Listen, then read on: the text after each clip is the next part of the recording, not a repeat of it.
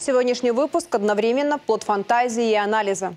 Можете считать это утопией или отнести серьезно. Но досмотрите до конца, это очень важно. И напишите свое мнение в комментариях, и также можете посильно поддержать нас лайком или донатом. Друзья, события развиваются настолько стремительно, что часть прогнозов из этого выпуска происходит прямо во время записи. С одной стороны, выглядит как будто написано по-готовому, с другой заставит отнестись серьезнее к дальнейшему прогнозу. А мы его брали не из воздуха.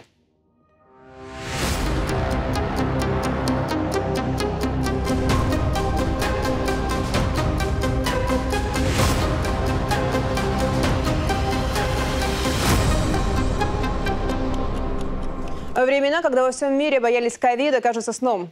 Сегодня мем про маску и бронежилет уже не вызывает смеха. И вместе с тем я продолжаю настаивать, ничего не берется из ниоткуда. И если вы думаете, что вот-вот и скоро станет как раньше, то нет, не станет. И пока некоторые рисуют стрелочки под Работина, давайте широкими мазками предположим, как будет развиваться Третья мировая война, которая уже идет. Estamos viendo una tercera guerra mundial a pero abrazamos el riesgo de pensar que no estamos en una agonía, sino en un parto. No en el final, sino al comienzo de un gran espectáculo. Давайте начнем с простого. Если в Украине убрать тотальный контроль за СМИ и идеологию национализма, дать людям свободу решать, чего они хотят, то украинцы и русские быстро договорятся – и война остановится. Власть это понимает. И для того, чтобы исключить возможность мирных переговоров, Зеленский подписал соответствующий указ. Постоянно говорит только о границах 91 года. Все, кто понимает математику, знают, такого не будет. Пусть собирают унитазы, они им в пути понадобятся, и возвращаются к себе. За нашу границу от 1991 года год.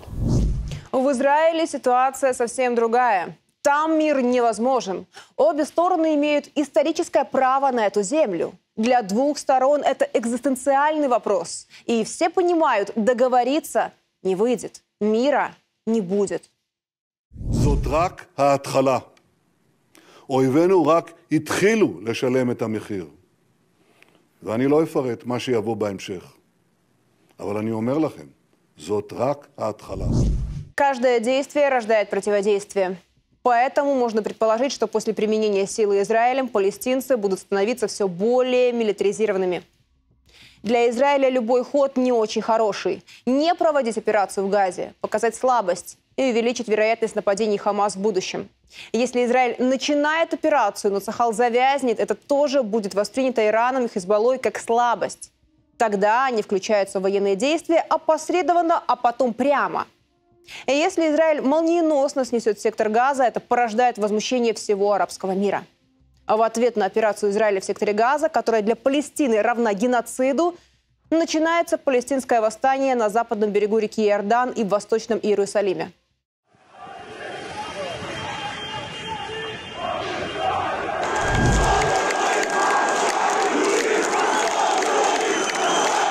If we don't rebuild order, it will only become worse. It will spread all over the world. It could lead to the Third World War. And with the type of weapons and technology now available, it could lead to the annihilation of humankind itself. Палестинцы начинают восстание, у них появляется оружие, в мире нарастают протесты против западных проамериканских элит – которая поддерживает Израиль. В войну вступает ливанская Хазбалла, а также добровольцы из Иордании. Иран все больше ввязывается в конфликт, и США наносят превентивные удары по Ирану. Иран в ответ бьет по Израилю. Последняя угроза для Израиля – Иран. 70 миллионов. В основном молодежь.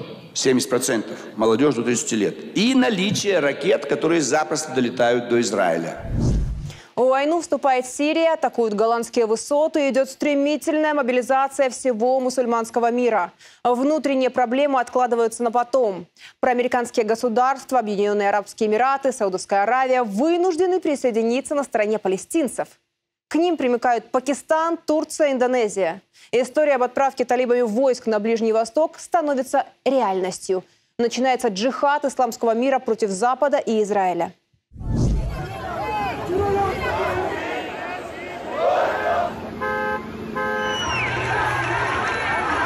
Было серьезной ошибкой впускать так много людей с совершенно разными культурными и религиозными взглядами, потому что это создает группу давления внутри каждой страны, которая так поступает.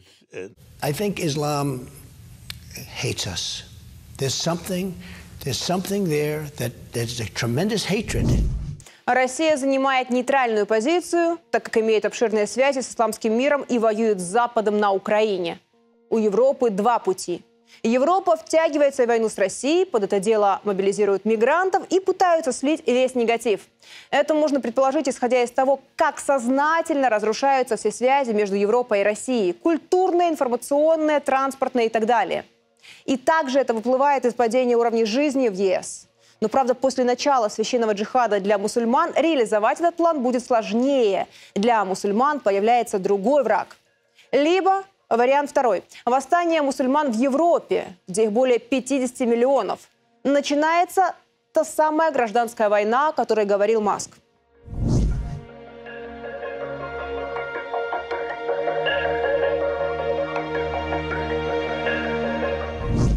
Часть европейцев на стороне Сороса, ЛГБТ и атлантических элит. А часть солидаризируется с мусульманским миром на основе базовых ценностей – США или Израиль используют против Ирана ядерное оружие? Все равно Иран создаст ядерное оружие. И вот тогда Израиль обязательно несет ядерный удар по заводам.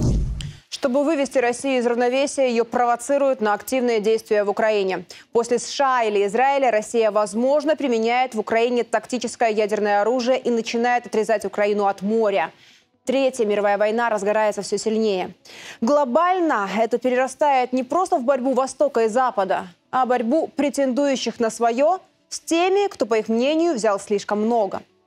Китай атакует Тайвань, США и Япония отправляют туда войска и авианосные группы. Северная Корея атакует Южную. Запад воюет по всем фронтам. Разговоры о ценностях, правах человека, либерализме, экологии уходят в далекое прошлое. Как исчез ковид после начала войны в Украине? США и Россия не воюют напрямую, но бьют по союзникам друг друга. Весь мир в труху.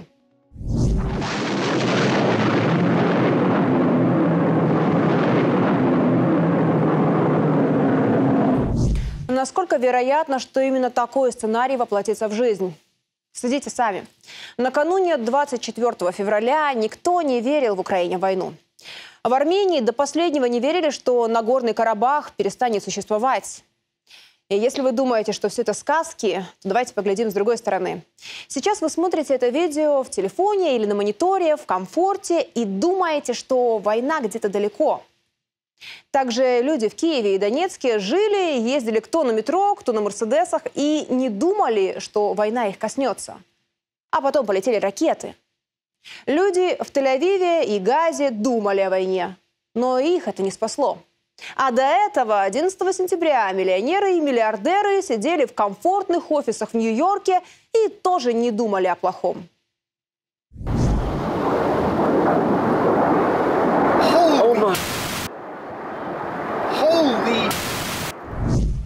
Наш мир гораздо более хрупкий, чем кажется.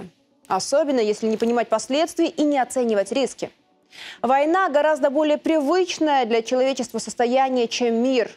Поэтому человечество постоянно воюет.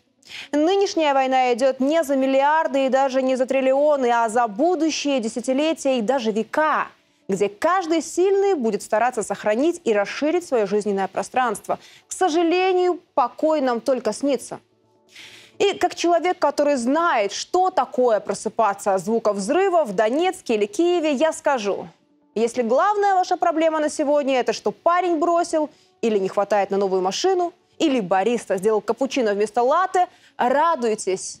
Кто знает, может это последние спокойные дни. Кому же повезет, спросите вы. А главное, куда бежать и что делать? Первое. Сильным будет тот, у кого есть ресурсы, еда и вода и энергия. Сильный тот, кто полагается на себя. Странам, чья суверенность зависит от воли МВФ, повезет меньше. Ну и банально, безопаснее всего там, где есть ядерное оружие. Потому что если что-то серьезное прилетит по Вашингтону или Москве, то вряд ли от этой планеты вообще что-то останется. Ну и еще цените момент, что есть еда и кровь, и берегите своих близких. Подписывайтесь на YouTube-канал Панченко и на телеграм-канал Панченко. Мира всем нам. Пока.